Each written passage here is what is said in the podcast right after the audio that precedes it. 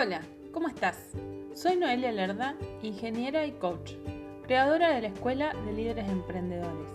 Me dedico a formar y acompañar líderes, emprendedores y a sus equipos para que se muevan al siguiente nivel. En este podcast vas a encontrar información y reflexiones relacionadas con productividad, liderazgo, emprendimiento y desarrollo personal.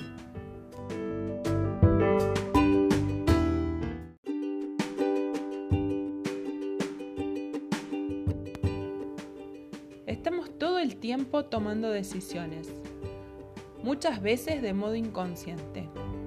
El problema es que a veces pensamos que solo decidimos en momentos grandes de la vida o en situaciones complejas, pero en realidad estamos tomando decisiones desde que nos levantamos hasta que nos vamos a dormir. Y aunque no parezca, influyen en nuestro futuro y en el largo plazo. Cuando decidís a qué hora irte a dormir, con quién reunirte el fin de semana, qué comer para el almuerzo, a qué hora te vas a despertar mañana, estás tomando decisiones. Cuando te levantás a la mañana y te preparas el desayuno, y mientras tanto miras en tu celular o en la tele las noticias, o revisas tu correo electrónico y abrís las redes sociales, estás tomando una decisión. Estás decidiendo a qué dedicar tu atención los primeros minutos de tu día. Y eso puede hacer una gran diferencia en el resto de tu mañana o de tu día.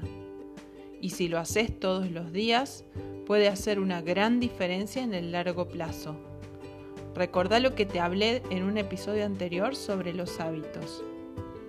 No digo que esté bien o mal, digo que necesitamos tomar conciencia de que cada minuto estamos tomando decisiones que pueden estar afectando nuestro futuro. Tal vez pensás que estoy exagerando, pero decime, ¿no te pasó nunca levantarte a la mañana y empezar mirando las redes sociales mientras preparas tu desayuno? Y que se te vayan 20 o 30 minutos en eso sin darte cuenta en vez de usarlos en algo productivo?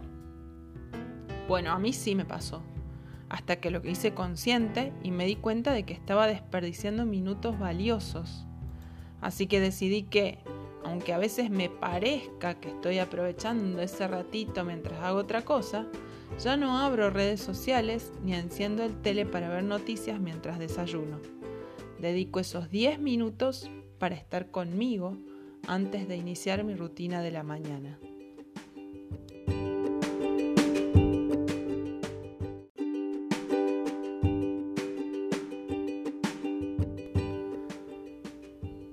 Buena decisión es iniciar el día con tres objetivos claros que cumplir.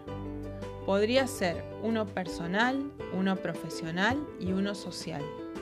Deberían estar definidos desde el día anterior o desde el inicio de la semana. Para eso necesitas saber cuáles son tus objetivos principales y tus objetivos secundarios. Y todas las decisiones tienen que estar relacionadas con estas prioridades. En una conferencia escuché una idea que me pareció genial. Considerar a cada día una vida en miniatura. De ese modo, cada mañana tengo la posibilidad de elegir, de decidir qué voy a hacer ese día, qué quiero lograr. Luego, cada mediodía, puedo evaluar cómo voy respecto de eso que quería y me queda la tarde para corregir cualquier cosa que no vaya como esperaba. Para la hora de la cena, lo que me queda es agradecer y sacar aprendizajes que van a servir en la mañana siguiente, donde tengo la posibilidad de volver a empezar. Habitualmente, cuando decidimos, nuestro cerebro se enfoca en lo que vamos a perder en vez de en lo que vamos a ganar. Y entonces no disfrutamos de lo que estamos haciendo y encima estamos pensando en lo que perdimos. Cada decisión que tomamos tiene un precio. Siempre hay que pagar algo, ya sea porque dejamos de hacer otras cosas que también nos interesaban o porque implica un esfuerzo o una inversión. Pero de eso se trata tomar decisiones. Elijo una cosa y dejo pasar un montón de otras cosas porque son menos importantes para mí o puedo hacerlas en otro momento. A priori, hay decisiones que parecen más baratas. Si no prestamos atención a la hora de decidir, puede que nos estemos engañando y creyéndonos que algo es más barato porque estamos mirando una sola variable. Lo importante es elegir conscientemente, teniendo en cuenta las metas y la visión de la que te hablé en episodios anteriores. Eso que quiero lograr a largo plazo. Necesito considerar cómo esto que estoy eligiendo se alinea con lo que quiero. Y si es así, dejar ir el resto.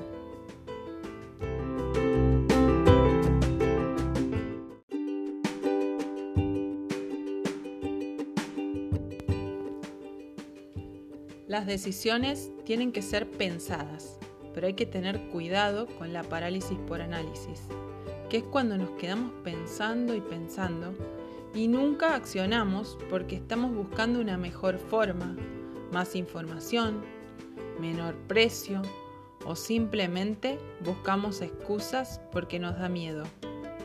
Muchas veces no tomamos decisiones o las postergamos por miedo a equivocarnos ¿Y qué significa equivocarse? Nos vamos a equivocar muchas veces y de ahí van a salir los aprendizajes. A veces, incluso, algo que en el momento parece ser una equivocación, termina siendo un acierto en el largo plazo y cuando lo miramos desde lejos, se ve diferente y agradecemos que haya ocurrido o que hayamos tomado esa decisión. En muchos casos, Empezar a ejecutar una acción hace que nos demos cuenta de lo que necesitamos y nos obliga a conseguirlo o aprenderlo en el camino, en el mientras tanto. Y entonces pensamos que debimos haberlo analizado antes, pero en muchos casos ocurre que no hay modo de darse cuenta de esto sin empezar a accionar, o que es más rápido y eficiente hacerlo y corregir con esto no estoy diciendo que hay que salir a tontas y locas a tomar decisiones, sino que hay que buscar un equilibrio entre analizar las opciones y empezar a ejecutar, a moverse. Otra cosa que necesitamos tener en cuenta es que no es lo mismo hacer un buen proceso de decisión que acertar el resultado. Aún así, es importante lograr generar un buen proceso de decisión y acá te voy a contar algo que para mí fue un descubrimiento no hace mucho tiempo y que puede ser muy útil para el momento de elegir. Aun cuando seamos personas muy lógicas y sigamos un proceso ordenado y calculado para ir eligiendo opciones donde evaluemos ventajas y desventajas, lo cual es correcto y acertado, el empujón final para elegir o decidir sale de nuestras emociones. ¿Sabías? es esa intuición de la que se habla siempre, el efecto que causa en nuestro cuerpo el hecho de imaginarnos el resultado de esa decisión que estamos tomando debido a las emociones que despierta. Considerando esto, desde mi punto de vista, hay dos cosas que son muy importantes en un proceso de decisión. La primera es poder generar un buen pensamiento estratégico, que incluya un razonamiento lógico y un análisis objetivo, pero también que nos permita visualizar los posibles e-, escenarios de esa decisión. También serviría escribirlos, porque de ese modo le estamos transmitiendo a nuestra mente y a nuestro cuerpo la experiencia para que pueda sentirla. La segunda cosa que creo que es importante es conocernos a nosotros mismos, a nosotras mismas, para poder detectar e interpretar lo que pasa en nuestro cuerpo frente a esos escenarios, esas imágenes o escribimos, las emociones que nos genera y con esto podremos usar mejor la intuición. Para ejemplificarlo te invito a pensar lo siguiente. ¿Te pasó alguna vez que tomaste una decisión que parecía la más razonable, la más lógica, la elección más coherente, pero había algo que no se sentía bien y después algo ocurrió que te demostró que era la decisión equivocada. ¿Te das cuenta que vos ya sabías que esa era la decisión equivocada? Bueno, esa es la intuición. Por último, a la hora de tomar decisiones, es importante disponer de suficiente información y analizarla de modo objetivo. A veces nos pasa que nos ocultamos parte de la información o la distorsionamos de un modo semiconsciente porque hay algo que nos molesta o que nos incomoda o que nos da miedo. Y entonces nos contamos una historia que es la que quisiéramos escuchar la que nos da el justificativo para no tomar la decisión que necesitamos. Recordá que lo que vos no decidas, alguien más o el contexto lo decidirá por vos.